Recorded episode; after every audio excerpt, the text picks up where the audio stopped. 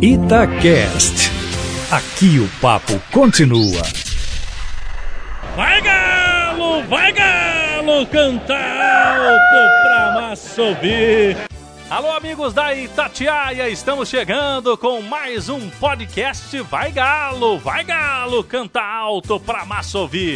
Últimas semanas muito complicadas para o torcedor do Atlético, né? Que tá sofrendo com o time que não consegue engrenar, teve queda livre no Campeonato Brasileiro e agora o torcedor já está rezando para o Atlético conseguir aí os pontos necessários para se manter na Série A em 2020 e ter um fim de ano tranquilo. Tranquilo a gente fala sem sustos, sem ficar apavorado, porque o ano perdido, o Atlético não conquista nenhuma taça, não leva nenhum troféu para a galeria de Lourdes no ano de 2019. E a gente está fazendo este podcast aqui de Maceió, em Alagoas, porque a Itatiaia veio para cá na segunda-feira à noite e estamos acompanhando os primeiros passos do Wagner Mancini antes desta estreia, quarta-feira, 7h15 da noite contra o CSA. Wagner Mancini, contrato de três meses. É isso aí, o Atlético fez essa opção. Contratou um treinador chamado Tampão até o fim do ano, porque a partir de 2020, pelo que a gente sabe nos bastidores, o Atlético já pensa em um novo comandante, alguém que chegue para pensar aí um planejamento, um treinador é, escolhido com mais calma, porque o momento era mesmo de uma troca, saída do Rodrigo Santana, que já era o interino, né? Foi interino, já era uma opção da casa o Atlético traz agora o Wagner Mancini, que tem na carreira um título de expressão, ganhar uma Copa do Brasil com o Paulista de Jundiaí em 2005. A gente sabe que Copa do Brasil já reservou algumas surpresas, mas convenhamos, o Paulista de Jundiaí naquela época fez história e um belo trabalho do Wagner Mancini. Depois tem também mais recentes algumas marcas negativas do Wagner Mancini, né? um treinador que é, nas últimas temporadas, esteve presente em seis equipes que foram para o rebaixamento e terminaram o ano rebaixadas para a Série B do Campeonato Brasileiro. A escolha foi aquela rápida de um treinador que aceitaria esse projeto.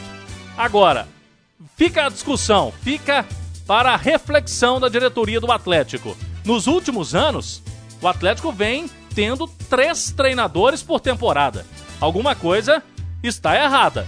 Três treinadores no ano? 2019, começou Levir Coupe, teve o Rodrigo Santana, agora termina o ano com o Wagner Mancini. Ano passado, o Atlético começou com o Oswaldo Oliveira, trouxe o Thiago Largue, que na verdade era um auxiliar ali do, do Oswaldo Oliveira, foi uma solução mais caseira, rápida naquele momento, e no final do ano trouxe o Levir Coupe, que não durou muito tempo nesse ano seguinte. Na temporada antes desta, teve o Roger Machado, o Rogério Micali e o Oswaldo de Oliveira. O Atlético se tornou um moedor de técnicos, e isso aí é muito ruim para o mercado. Quando o treinador ano que vem receber a proposta do Atlético, vai olhar. Mas esse time aí, treinador costuma durar seis meses o cara já coloca um pé no freio para analisar a situação. De qualquer forma, é bom pensar que situação de troca de treinador não vem sendo o principal problema no Atlético. O elenco, a gente vê, reta final de ano, jogadores já começam a não render, tem muitos atletas já experientes, tem Léo Silva com 40 anos, tem Ricardo Oliveira com 39 anos. O Atlético tem algumas peças, jogadores mais veteranos e é preciso repensar o elenco pensando naquela reestruturação do Atlético. O Atlético vencedor de 2013 e 2014 precisa ser resgatado. A torcida já não está suportando mais um Galo que participa das competições. O Galo que não vem sendo protagonista. A gente se encontra na semana que vem com mais um episódio aqui do nosso podcast.